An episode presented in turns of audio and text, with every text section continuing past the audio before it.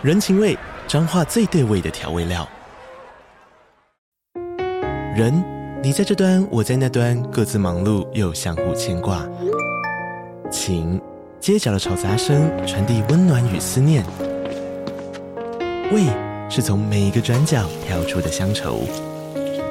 这里是彰化县政府 Pocket 节目《彰化早咖》，我是主持人内克。从彰化大小事各具特色到旅游攻略，透过轻松有趣的访谈，带着大家走进最在地的早咖。准备好了吗？彰化的故事，我们说给你听。以上为彰化县政府广告。蓝妞哈塞哟，打开话匣子，韩国趣事聊不完。我是兰妮，我是索尼克，收听韩国话匣子，带你哈韩零时差。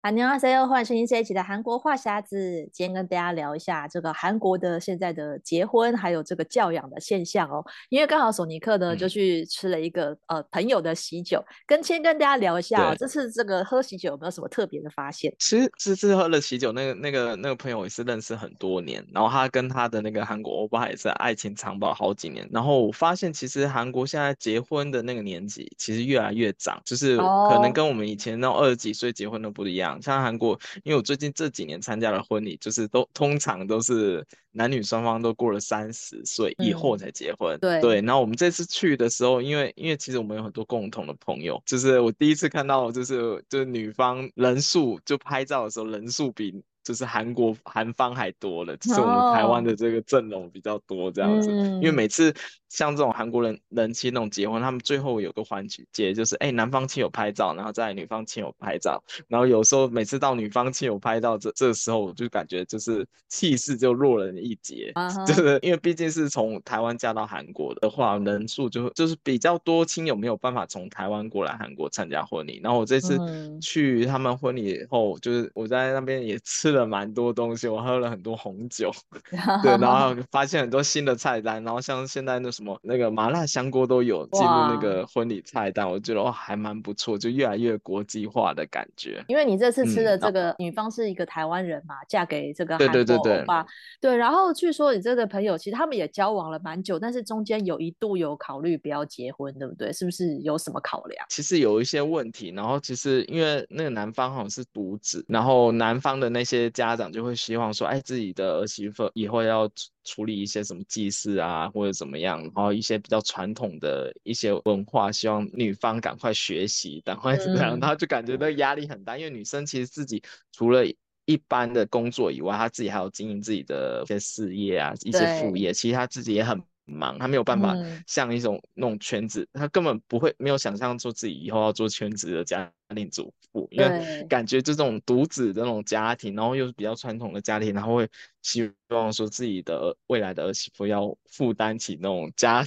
族传承的一个重任在，嗯、对，对对，所以她一开始感觉到压力其实很大，而且她感觉到就是她就是婆家那边就有想要赶快结婚，然后赶快生小孩，就是有有期望她就是赶快生小孩这个压力，嗯，所以她其实前面有一段时间也考虑很久要不要结婚，因为毕竟要到一个传统的家庭。你去的话，就是未来的压力会很大，而且接下来马上中秋节。就中秋节是在韩国非常重视的一个大节，而且今年中秋节又特别长。对啊，放六天。对，然后有就想到我们之前跟那个韩国同事聊天，然后很多韩国同事就说过那个中秋假期啊，是他们韩国的那种媳妇的一个地狱的一个存在的一个时期，他们就很想要，嗯、很多人就是他们就是每次过那种中秋，他们就很想杀自己的老公，就是就觉得就觉得他为什么要做那么多事情，而且像韩国很多传统家庭，他们可能。本家就是老老家在南部，他们可能前面几天就要开始，就要即使即便是塞车好几个小时，他们也要回南部。然后一到南部老家以后，就开始要准备各种祭祀的小菜啊，从早忙到晚。然后如果是你那种那种他南方的家里有什么姐姐妹妹，还要伺候那些什么小姨子，那些更累。就是他们觉得媳妇在传统的家庭的地位其实很低，就跟之前那个电影一样。对，八二年生的金智英，对啊，所以我其实我就想说，嗯，因为台湾的女生现在也是比较倾向不要跟公婆同住，或是婆媳关系其实在台湾还是一个呃，也是一个很难度过的一关啦。所以我在想说，其实韩国来讲的话，嗯、哇，那个那个公婆那边其实更难处理。所以我听到你说你朋友竟然是在中秋节前夕结婚，我觉得他好勇敢。要是我的话，下下周就差差不多对震撼教育，中秋备战时期。对，对因为要要是我的话，我可能会故意就是选在中秋节过后再结婚，至少可以缓一缓嘛。比如说你如果十月结婚好了，早一年是一年。对你 你你十月结婚的话，第一个遇到的关卡可能就是明年的那个春节过年，那可以还先。就是双方先磨合三四个月再面对，嗯、然后你现在才刚结婚，立刻就要面对这个一年最大的节日中秋节，我觉得哇，那真的会很、嗯、很可怕。而且你又说对方是一个独子，那等于他就是没有别人可以帮忙你，你就要独自面对处理任何的事情。而且又是一个外国人，嗯，我觉得就是他各种的打击会同时出现。我觉得他好勇敢，哦。对，而且这次那结婚的那朋友啊，他好像也是在台湾家里，好像也是独生女吧，哦。然后他就会想说，哎，他过大节日的时候，他也想回去看家里的台湾家里的人嘛。对。那到时候怎么办？就是要飞来飞去也很，哦，很麻烦。如果不像这次中秋那么长的节日可以两边飞的话，那如果是一般比较短的那个节日的话，他想要说，哎，这是过年，我想要回去看我家人。那这样，另外一边可能就会又有点维持，就是说，哎，你你是我唯一的儿媳妇，你应该来我婆家这边，你怎么能回台湾？对，娘家这样，他们就会有一些，会可能会有一些纠纷啊，就是一些问题存在，所以这这种两边的沟通就是要沟通的很良好，才不会发生那种未来的那种婆媳的问题。对，所以这其实也蛮棘手。嗯，你这样讲，我突然想到，就是这种异国婚姻啊，其实里面最容易遇到困扰就是，诶、欸，台韩的婚姻，因为它太多的节日跟台湾是 double 到的。啊、如果你今天是嫁 给日本人的话，因为日本人是不过农呃这种春节、农历新年，他们是过西元的一月一号的那个新年，然后日本人也没有过中秋节。是韩国人跟台湾人刚好这两个大节日都会过，所以我觉得好像你就对啊，你就你就免不了会遇到这种。对，我也想要回家过年，我也想要回家过中秋。可是我如果嫁给一个韩国人，我我可能就得牺牲这件事情。因为真的是刚好重复。如果你是其他国家的话，他们没有这些节日就没差。那我觉得真的就是 嫁给韩国欧巴这这一点要特别注意。对 对，真的。对，我觉得，我觉得这是所有韩国人妻会遇到的一个问题。没错。对，而且如果双方都只有啊，假如说只有这个女儿或者只有这个儿子的话，其实自己也会想说，我也想回自己的家。就是啊。对，跟电影的一模一样。那个之前那个金智英还就还好，至少她的那个娘家还是在韩国。那你看，如果是那种异国婚婚姻，你要马上飞回去，也是不可能的事情。对啊，对啊。而且因为那个韩国还有很多的结婚后的习俗嘛，嗯，像以前就是会说，如果结婚的话，男方负责买房子，然后女女方是负责买家具，就是他们有很多连那个买东西上面谁要负责，嗯，其实就都有分别。但是如果你是哦租房子的话，嗯那可能就是呃，另外在协议，比如说啊，谁买家具或者是什么。但是这一对情侣他们是不是交往的时候就已经有实施什么 AA 制这种？其实我觉得很多韩国情侣也是这样，因为像不是之前有聊过，有那个共、嗯、共同的通胀，就是共同的那个存折来支付约会花费。现在很多的韩韩国情侣就是从约会开始就是 AA 制，就去哪里玩、去哪里吃饭都 AA，然后就一半一半一半。所以他们这次结婚就是有。嗯他们虽然是住的是公宅，就是韩国，他有抽中韩国那些新婚公宅，哦，所以可以用比较便宜的方式，然后就是便宜的租金，然后租到还不错的房子，嗯。但里面的家具家电就是各自负担，然后就是各自负担买买自己需要的家电家具家电这样子。对，就比较不像是我们以前台湾那种，就是可能男生买什么家具啊、大家具、大家电之类的，或者男生买房，他们是比较属于是双方协议好，就说，哎，你买什么，我买什么这样子，就比较干脆一点。嗯、对啊，但是真的就是在韩国，就是我觉得啊，就因为像呃，如果是台湾人娶韩国呃媳妇，跟呃台湾女生嫁给韩国爸，我觉得，我觉得这。嗯，只因为毕竟有一个是外国人，所以他们光是那个文化上的磨合，嗯、我觉得也不容易。像我以前有个韩文班的同学，他也是呃到后来到韩国工作，然后就娶了一个韩韩、嗯、国女生，现在已经呃结婚两年了。嗯、我觉得结婚两年看应该还在甜蜜蜜月期吧，因为我看从他的脸书看起来，我觉得他们过得还、嗯、还蛮顺利的。然后他是，嗯、但是因为之前疫情的时候，所以他都很久没有回来台湾，所以他前阵子才第一次带他的啊韩国妻子来台湾，然后顺便就是呃见爸妈什么的这样子。对，然后我觉得。目前看起来都还 OK，对，但是我就想说，其实、oh. 其实我觉得还会面临到一个问题，就是结婚之后要不要生小孩这件事情，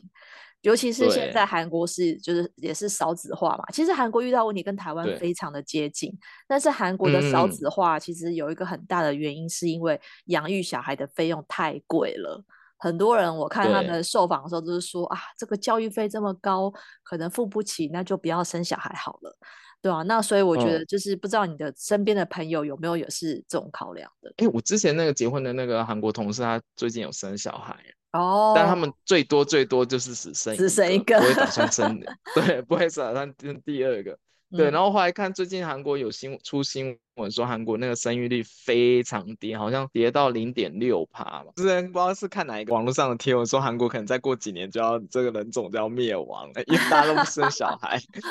对，就是你可以明显感觉出来，就是韩国的就是小孩越来越少。嗯，就是他们真的就是，即便是结婚，他们也不一定会生小孩。因为他们觉得那个压力实在太沉重，因为而且而且韩国现在物价也越来越高了嘛。对啊。他们想说啊，如果再生一个小孩，因为他们会预期给小孩一个非常好的一个教育环境。像我之前生小孩的那个朋友啊，他从幼稚园就给小孩。安排两个家教嘛，对，就你看那个费用这样慢慢算下，嗯、而且韩国的一些教育费啊，其实越来越高，而且他们都习惯去走私教育，就是他们一定要去补习啊，嗯、或是干嘛的，那补习费又很贵，对，对，然后你就想着韩国的那个家庭，他如如果不是双薪家庭的话，如果只有一个韩国人在赚钱，那他其实很难撑起来这个家，嗯、因为那个所有的钱赚到钱马上就要拿去教育费花掉了。对啊，对，所以那其实对韩国人压力来太大了。就是我看我那我那朋友，他其实自己也没有想说要一定要生小孩，但是他就感觉到他自己婆家会有隐隐约约的压力 存在，就说哎，赶快生小孩。对，赶快生小孩，因为他觉得大家都会想到，就除了就是教育的问题以外，然后再来就是你生了小孩那前几年，你一定要要就是你没有办法集中在你的工作，你一定要就是照顾小孩为主。对啊，然后你就觉得说啊，那这样子的话，你前面那几年其实也很困难，因为你假如说女生没有办法去上班，嗯、那经济收入一定就会大大减少嘛。对。然后你如果要要再去请一个保姆或什么，那你又是另外一笔花费，而且就算你外面请人来照顾小孩，那你还是会担心说，那还有没有好好照顾小孩之类的有的没有的问题。对，嗯、所以就是我觉得是一个连环的一个问题，就是造成很多人现在结婚其实都。不怎么想生小孩，台湾好像也是差不多的状况，对不对？对，台湾其实也是那个少子化问题，也是生育率倒数的那一种。然后每次我们常常都会跟韩国比的，嗯、就说啊，我们什么这个也赢韩国怎样？但是现在低生育率还是韩国赢 台湾，这一点我觉得真的就是其实、啊、其实是差 不多惨啊，都是倒都是倒数的。那台湾主要就是也是、嗯、我觉得也是生活费太贵，然后还没有考虑到那个养小孩的费用，嗯、可是。很多台湾的年轻人，如果他们结婚，会觉得说，好像生小孩就会失去自由，就会比较是因为个人的关系，觉得说啊，我要是生了，那我就我就工作啊，或是我就发展会比较受限啊，或是什么的，会有点考量。嗯、然后我觉得像我身边那种，其实我身边还是有蛮多人是生到两个小孩的，我这一辈还有三四十岁的人，还是有生到两个。嗯。对，那他们有些理由是觉得说小孩一个人好像比较孤单，哇然后就会，或是有些人就会劝你说，哎、嗯，就是如果你生了第一个啊，那你就赶快两年内再生第二个，然后你那个两个小孩就可以玩在一起，就会比较轻松。我听到有人是这样的理由，嗯、是劝别人多生，就会觉得说，反正你生了一个你要自己带，但你生两个大大的就可以带小的，好像是这种说法。嗯、对，可是我觉得我看到他们的生活真的是就会变成。钱都花在小孩身上，这是真的。就是爸妈自己基本上不会，已经没有在买自己的衣服啊，或者什么，全部都是在买小孩的东西。然后我觉得他们也是，你说你说台湾已经没有像韩国那么拼命的，就是从小补补习要补到多厉害。因为我有朋友，他们也是，就是小孩如果成绩不够好，但是他只有希望小孩不要是班上最后一名就好了，就、嗯、是他没有要求小孩要前三名啊、哦、前五名，只是希望他不要最后一名。比如说班上二十个人，嗯、如果你十八、十九名还可以，不要第二十名。哇，我觉得这个好、嗯、好佛系哦，就是已经已经就是放弃，不是说放弃啦、嗯，就是希望小孩 好好的、健康、开心就好。对，但是我就觉得这个可能只能限于小学吧。嗯、我觉得如果升国中，你基本上你要再怎么佛系，你都很难，因为你会。你就会被其他的同学带动，就是你好像就不能这么的开心念书，所以我觉得这个问题其实在台湾跟韩国都是一样，嗯，就是你等到真的是要靠上国高中的时候，那个升学压力大了，然后我觉得父母也会承受到那个压力，嗯，所以很多人就觉得说，那干脆就不要升啦。因为你一生小孩一生下去，你就要一直考虑到他到十八岁之前，你你都要拼命赚钱，就是为了小孩。嗯，对。哎、欸，但我是说真的，我真的还蛮蛮有感的，就是还还台湾现在的升学压力比较没有那么重。嗯，就是。我感觉我那一辈以前还有什么拼什么联考啊，还有什么什么，嗯、但现在年轻人就比较没有那种那种压力，就是是，而且主要是职场环境也不一样，就比较没有那么重视名校的那种压力存在，就大家不会就是一一直要拼，说我一定要进某台大或之类的。我感觉那气氛上就。应该是说是看看科系啦，比如说还是有很多人就是非台大医科不念嘛，哦、就是一定要上台大医学院，哦、那也有人是一定要上。呃，什么台大电机啊，就是那个可能是百分、嗯、前百分之三的人会这么的拼，对，但是后面的人就是、那个、不，不是那么大。环境的那个压力，对，就是有些人就像我之前读书一样，我也是哎，已经放弃自我，就是没有那么大的压力。但在韩国的话，是一个很大的整体氛围，就大家要拼 Sky 的那种学校。所以你就可以感觉到，你就就就算你是一个旁观者，你就感觉说，哇，整整体那种大环境的压力是不一样的，嗯、就是啊，整个大有会有一个大考的那个压力在。对，就像我们之前聊到，就是嗯，就连大考日啊，就是会有各个的那种宣传。对。但是我觉得最大的差别是因为台湾现在的大学很好，很好上。就是对你大学，我之前听说什么零级分也可以，也可以上大学，就很夸张。对，就是好像太多了。对，因为对，而且现在大学有灭校的危机。其实韩国也是因为少子化，很多学校就是招生不足，所以被迫 灭校。所以很多学校还要还还要拜托人去念，要不然这些老师都要失业，嗯、学校都要关门。我觉得这个影响是很可怕的。就是当然说你好的学校、好的科系还是挤破头。但是在好，就是前前面以后的都都一样的，我觉得就是没有太大差别。好像说你、嗯、你如果已经这个学校已经排到这个科系排到第五十名跟第五十一名，哪有差？就是已经没有那么的，嗯、就是学没有那么大的差别。那你可能前大家会抢的是什么前十名、前二十名吧？然后有些还会看地点，嗯、如果是太偏远的学校，我觉得是最惨的，就是。所以很多人就觉得好远哦，不想去念。我觉得这种 这种学校就是最最早会灭亡，它那个排名就会变到很后面。就即便你学校资源再多，嗯，可是你如果地处很偏远的话，就没人要念。我觉得这也是很现实的问题，嗯，因为现在就是的确就是供过于求的一个时代。嗯，然后以韩国来讲的话，我觉得你看他们从小补那么多习，然后都要去那个大自动补习，嗯，所以我觉得这些韩剧演的也都是真的，就是。他大大家都还是想要、嗯、韩国人还是想要上好学校，还是希望有好发展，嗯、所以我觉得这个跟少子化是是没有影响。你生再少的小孩、嗯，你生一个生两个，你都会希望他念到好学校。所以我觉得这个、嗯、这个韩国的那种。拼斗的这种文化可能就还是不会减少啦。但是最近就是还有个议题比较受到讨论，就是以前我们会觉得学生补习被那个学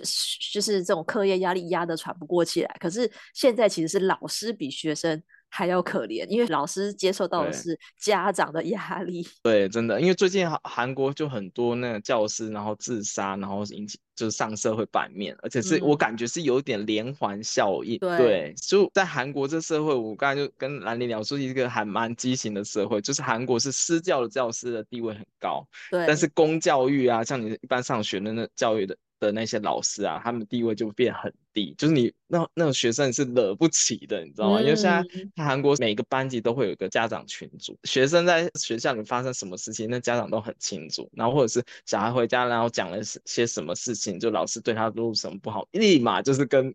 跟那个学校老班导讲，或者是直接就是有的家长更厉害，可以直通校长。然后直通教务部主任之类，然后立马就是会有压力下来，所以这其实我感觉就觉得韩韩国那种老师啊，他们是不敢惹学生的，因为那些家长实在太厉害。对，然后而且像有些韩剧就会看，就是就假如说某某个家长的那个身份地位比较高的话，那是那些老师啊会去巴结的那些家长，就跟我们台湾以前是要去巴结老师是反过来，就是他们反而也是要去巴结。巴着那些家长，我就觉得哇，这个社会就是慢慢就是变得很不一样，真的感感觉那个甲方跟乙方好像对调。因为以前像像台台湾也是会讲有时候恐龙家长，嗯、然后韩国也是会讲这种怪兽家长，就是他已经是就是任何一点就是对自己的小孩有什么不好的。地方就立刻投诉，嗯、然后像这个最近最近这一个那个大田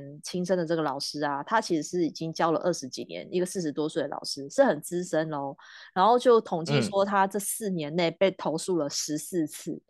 同一个人被投诉十四次，嗯、我觉得这这有点夸张了。然后这些家长就会要求学校要召开什么调查委员会啊，嗯、然后而且他还会跟那个警方去举报说，那、这个老师有虐待儿童的嫌疑。然后在韩国，因为他们的那个法律有保护，就是有这个儿童福利法跟虐待儿童法，就会说如果这个老师被检举了，他就立刻要停止接受调查。然后这些老师就是一而再、再而三的接受。你看他四年内被投诉十四次，他就是一年到头都一直要处理这个事情。Oh. 我觉得真的就是身心俱疲，oh. 然后就会变成说真的压力很大。然后有些老师他如果他就是很担心被家长投诉的话，他就不如不要去就是起这个头，就变成说你连班上如果有学生吵闹，你也不敢去管教他。然后就是就是以以和为贵哈、哦，那就都大家都和平相处，然后就睁一只眼闭一只眼，就只能这样啊，因为你怕被家长投诉，嗯、就会变成他们绑手绑脚。嗯、然后重点是学校也不想管，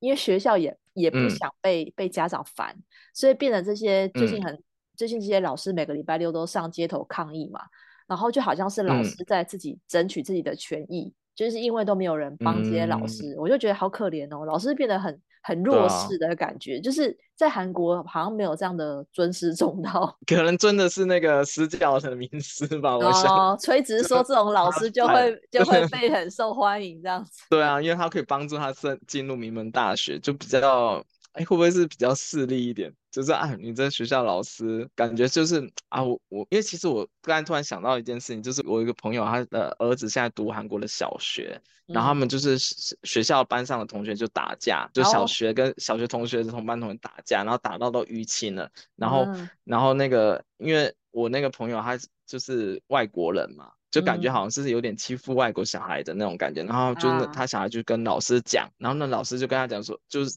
就跟他讲说啊，你这个事情就是啊，如果他打架的话，那你要跟他跟他讲说对不起啊，或是你想想想看为什么就是。为什么他要这么做之类，然后然后就把那事情结束，然后都没有跟那个跟我朋友讲说有这件事情，蛤然后是我们一直家长不知道，我不是我们那时候一起出去玩的时候，然后那小孩就跟我讲说他手上有个淤青，然后我问他说我怎么怎么回事，他说被同学打的，然后我朋友才当场才知道说啊什么时候他们班上有这种事情，太扯了吧？那这那这个小孩也很能忍哎，对他竟然没有第一时间告诉。告状爸妈说我被打了，对，对他那那小孩就没有讲，然后那就感感觉那个学校的老师是想要把这件事情给压下来，就啊被戳掉，对，他就想要能少一次是一次，嗯、就连这件事情他都不没有跟那种家长群上面反映，因为如果假如说他把这事情说，哎，小孩子在学校打架的事情发到家长群的话，那那个学校老师那一定很很麻烦，就很难后续，嗯、因为他要处理两边的家长的，对对对，而且两边家长一定会坚持自自己没错。对，所以所以他就就是这样的，因为小孩都站在自己的角度来讲，就说说啊，是是谁打我，是谁打我，但都不能凭一面之词嘛。然后自己的家长一定站在自己小孩那一边，嗯、然后到时候两边这样吵架的话，啊、吃亏的一定是那个老师。所以我后来听那个，我我也是听那小孩讲，那老师就只有把他们两个小孩叫去说，哎、啊，以后不要再这样啦，怎么怎么怎么的，然后说你不可以打他，跟他说对不起，这样子这样就好。但是那个小孩就说他不止一次被被这样子打啊，对，是就是但是他就是一直、欸、一直想办法、嗯、想把他压下来，所以我就觉得就是有点变成是现在也变成有一部分的老师他们是不想把事情闹出来，就是如果有一些小事情他就睁一只眼闭一只眼，或是老师就怕被告啊，爆出去就对啊，对啊，老师也怕被告啊，然后只要你看两方家两个学生。学生打架，只要一方家长是那种很强势的，那他也是完蛋。对，真 的。所以、嗯、所以就我觉得很多那种引发性的问题就存在。对啊，对啊，我觉得因为因为其实我我觉得台湾也有这样子的案例，但是他们不用会写家长联络簿嘛，嗯、就是就是透过这个跟、嗯、跟家长沟通。我就最近也有发生，就是家长直接就是在因为那个联络簿上面的就觉得不爽，然后就在那个群组里面就直接跟老师开呛。就是直接大骂老师说，你写这什么东西，oh. 然后你就是就是就是直接在群组开骂，对，就是很多种，嗯、然后老师都老师可能不敢回嘴或者是什么，因为我觉得这个有时候老、oh. 很多家长就是仗势凌人啊，然后老老我觉得老师真的很弱、嗯、弱势，因为有时候发生这种事情就会变成学校会是。因为不敢得罪家长，所以就只好叫老师忍耐。我觉得好像蛮蛮多都是这样子的，就是只要有出事，而且学校又还会担心说什么评鉴啊什么的，就是会就是为了各种利益，然后就只好屈服，嗯、因为就会觉得的确家长好像。比较讲话就是可以比较大声，因为好像法律上并没有去处罚家长这这方面的，就是家长想怎样，嗯，投诉老师都可以。嗯、对，所以现在韩国这边也想要就是看能不能立法去规范家长这一块，因为就好像老师都只能挨骂，然后老师都不能回嘴，嗯、那那谁来管控这些家长？好像家长怎样都可以。就我其实的确这样是有点就是失衡呐、啊，嗯、因为学生有有学生的人权，然后老师有老师的教权，可是哎。家长反而没有办法规范他们，嗯、就是变成你家长想怎样都可以。我觉得这个的确就是一个很大的问题，而且会让人越来越不敢生小孩。就是我觉得，因为太 太多这种麻烦事了。对啊，所以我就觉得，我对就会变成好像他们就在讨论说，对学生、家长跟老师这三方要怎么样达成一个平衡。嗯、对，可是我感觉就是韩国每次遇到什么事情就想立个法。然后去规范这件事情，uh, 但是你立法立法归立法，我觉得家长有些根本不会理你啊，嗯、他就是这些恐龙治标不治本，真的，因为你根本没有跟这些家长真的好好的沟通，然后你只是立法，可是我觉得有些家长就是不会怕、啊，他就还是、嗯、他还是一样就是宠爱他的小孩，然后。对于老师，他还是应该，我觉得还是一样，所以我觉得这些老师说上街抗议或者什么，我觉得可能最后会不了了之吧。嗯、我觉得就是就是，虽然是或者是短暂立个某个专法，好像解决问题，但实际上没解决，就是刚刚反正政府交差了的那种感觉。我每次都觉得韩国政府是这种 这种样子。他说啊，因为这事情很大条，所以立一个专法，然后好像解决了，那实际上过了几年又发生一个类似的事情。对啊，对，我觉得这个实际上问题。对啊，没有解决，我觉得好像是这样，只是因为整个大环境都是这样。没错，对，所以我觉得短时间好像也很难解决。对，因为你我你少子化已经是趋势了，所以学校就又怕学生不来，就是想尽办法要，就是等于说现在学生跟家长是比较大的。但是他们好像没有想过说是不是会有缺老师的这件事情，对还是说现在反反正也没人要当老师，哦、就就不怕老老师不怕招不到老师，但是很怕招不到学生，对，会变成这样子。因为现在反而就是招不到学生是对学校来讲是问题最严重的，对老师其实是太多了。对对对，对啊，对啊，真的就变老师真的是一个弱势群体，嗯、对啊。对，所以我觉得，所以发生问题的时候，处理到的是提出问题的老师，我觉得好像是这样。哎、欸，真的哎，可是我觉得的确就是从这个事情从七月一直延烧到现在了。现在就是有点担心说，因为这个连连环效应嘛，就是已经一个接着一个了。然后我觉得韩国政府现在就是希望说，赶快先先把风波停止，然后先先只只只能先这样了。就是好像也很难有什么